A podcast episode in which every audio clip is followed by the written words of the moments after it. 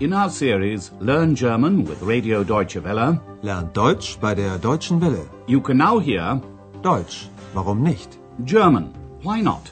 A radio language course by Herrad Meese.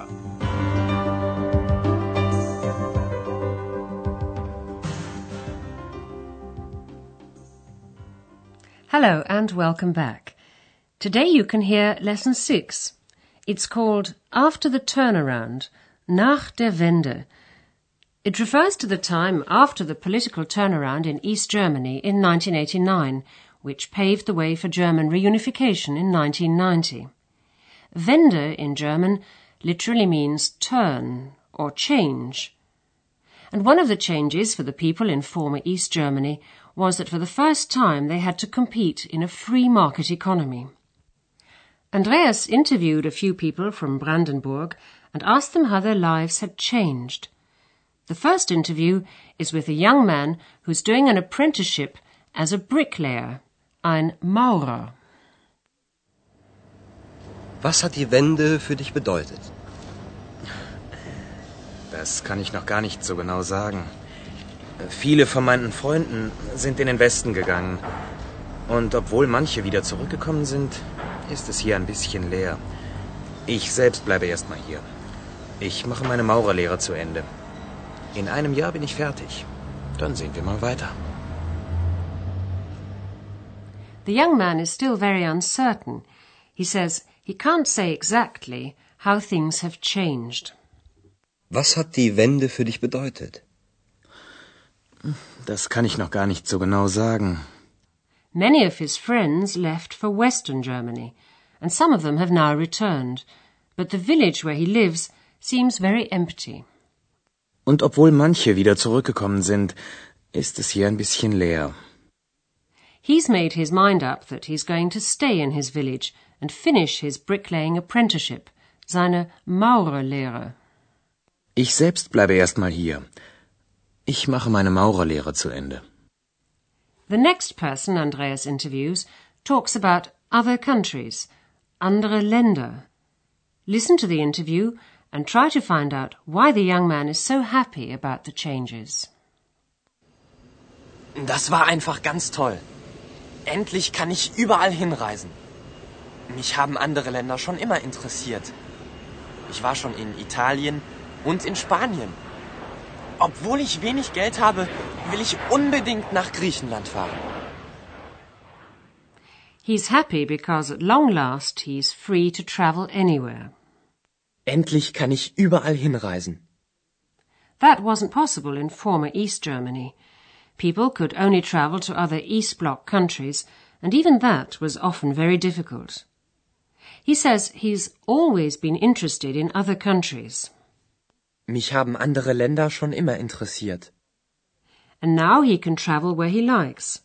He's already been to Italy and Spain. Ich war schon in Italien und in Spanien. Even though he hasn't got much money, he says he would definitely like to go to Greece next. Obwohl ich wenig Geld habe, will ich unbedingt nach Griechenland fahren. The next person Andreas interviews is a young woman who's finished her apprenticeship as a tailoress, eine Schneiderin. She tells him that cheap, mass-produced clothes, Konfektionsware, are now being imported. Listen to what she says. Why has she decided to go back to school? Die Schule. Als die Wende kam, war ich in einer Schneiderinnenlehre. Das war in der DDR ein Beruf mit Zukunft. Und dann kam die fertige Kleidung aus dem Westen und aus Hongkong und so. Billige Konfektionsware. Wie sollte ich da konkurrieren? Da bin ich wieder in die Schule zurückgegangen. Jetzt mache ich mein Abi. When East Germany collapsed, the young woman was doing an apprenticeship as a tailoress. As she says, in East Germany, that was a job with a future. Als die Wende kam, war ich in einer Schneiderinnenlehre. Das war in der DDR ein Beruf mit Zukunft. But then ready-made clothing, fertige Kleidung, was imported from the West and also from Hong Kong, where clothes are made extremely cheaply.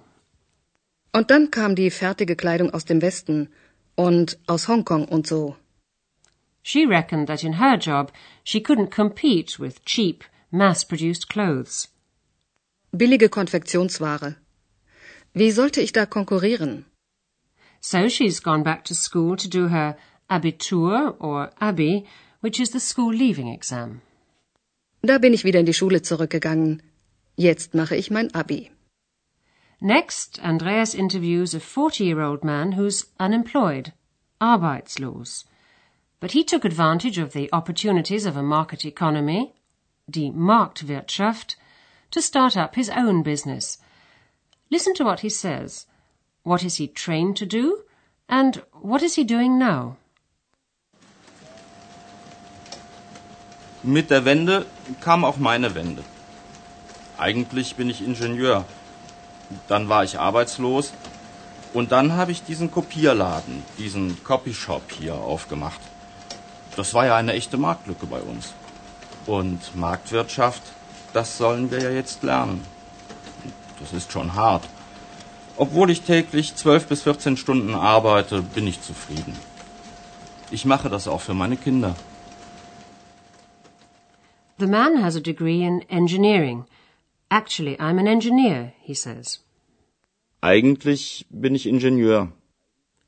When he lost his job, he opened up a photocopying shop, ein Kopierladen, or as they say in German too, ein copy shop. Dann war ich arbeitslos. Und dann habe ich diesen Kopierladen, diesen Copyshop hier aufgemacht. In former East Germany, there were very few places where you could have photocopies made. This was to make it more difficult for people to reproduce and distribute what the state regarded as subversive material. So the man is right when he says that there was a real gap in the market, eine echte Marktlücke. Das war ja eine echte Marktlücke bei uns. He took advantage of the market economy, which is quite a new experience for the people in Eastern Germany. Und Marktwirtschaft, das sollen wir ja jetzt lernen. But it's not easy, and it means working 12 to 14 hours a day, täglich. But the man says he's quite content. Das ist schon hart.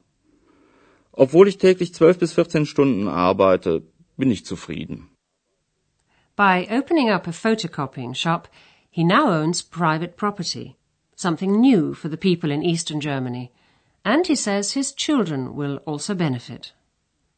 Ich mache das auch für meine Kinder. The political upheaval also meant a great change for him personally. Mit der Wende kam auch meine Wende. Andreas's last interview is with a woman in her late forties. She talks about the good and the bad sides of unification. She says it's positive for young people, die Jugend, who can now express their opinion, ihre Meinung, freely. But she says it's bad for women of her age. Listen and try to find out why. Sie fragen, was die Wende für mich bedeutet hat? Sie hat gute und schlechte Seiten. Für die Jugend ist sie sicher gut. Sie hat mehr Chancen und kann jetzt endlich frei ihre Meinung sagen. Aber für uns, besonders für uns Frauen, war die Wende nicht gut. Obwohl wir alle gearbeitet haben, finden sehr viele Frauen in meinem Alter keine neue Arbeit mehr.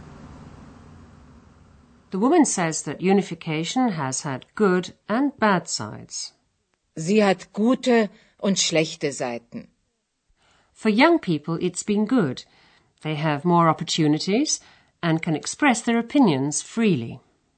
Für die Jugend ist sie sicher gut. Sie hat mehr Chancen und kann endlich frei ihre Meinung sagen. But the bad side has most of all affected women of her age. In the former GDR, nearly all women had jobs, but now it's difficult for women, and especially older women, to find work. Obwohl wir alle gearbeitet haben, finden sehr viele Frauen in meinem Alter keine neue Arbeit mehr.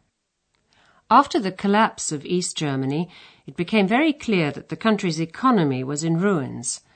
A lot of people lost their jobs. Women are worst hit by unemployment.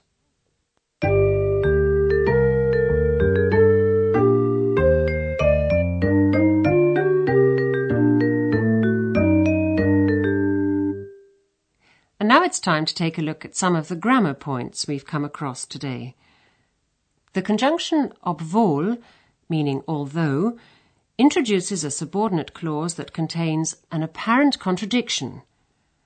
For example, although this woman works 12 to 14 hours a day, and she might be expected to find that far too much, she's not discontent. Obwohl ich täglich 12 bis 14 Stunden arbeite, bin ich zufrieden. As in all subordinate clauses, the conjugated verb goes to the end of the clause. In the perfect tense, the conjugated verb is a form of the auxiliary verb sein or haben. Listen to this example with the verb sein. Obwohl manche wieder zurückgekommen sind, ist es hier ein bisschen leer.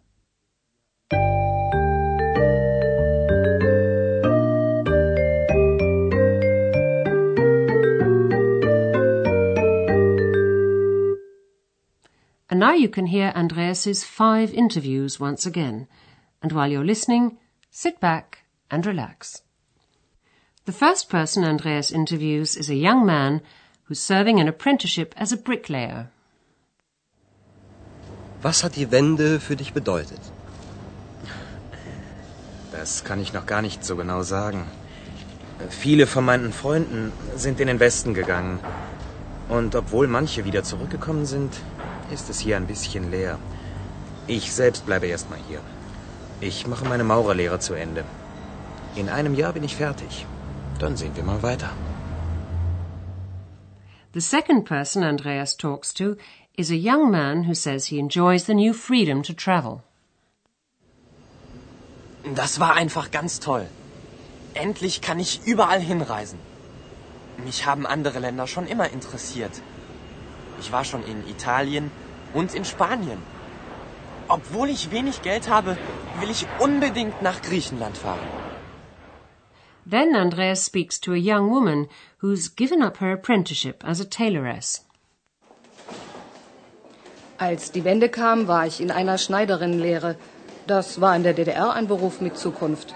Und dann kam die fertige Kleidung aus dem Westen und aus Hongkong und so. Billige Konfektionsware. Wie sollte ich da konkurrieren? Da bin ich wieder in die Schule zurückgegangen. Jetzt mache ich mein Abi. Next, Andreas interviews an engineer who's now self-employed. Mit der Wende kam auch meine Wende. Eigentlich bin ich Ingenieur.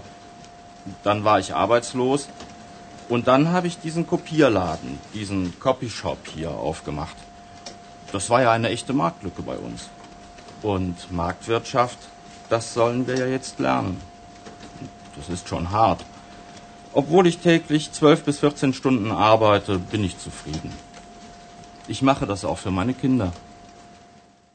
Andreas's last interview is with a woman who's finding life difficult because she lost her job. Sie fragen, was die Wende für mich bedeutet hat? Sie hat gute und schlechte Seiten.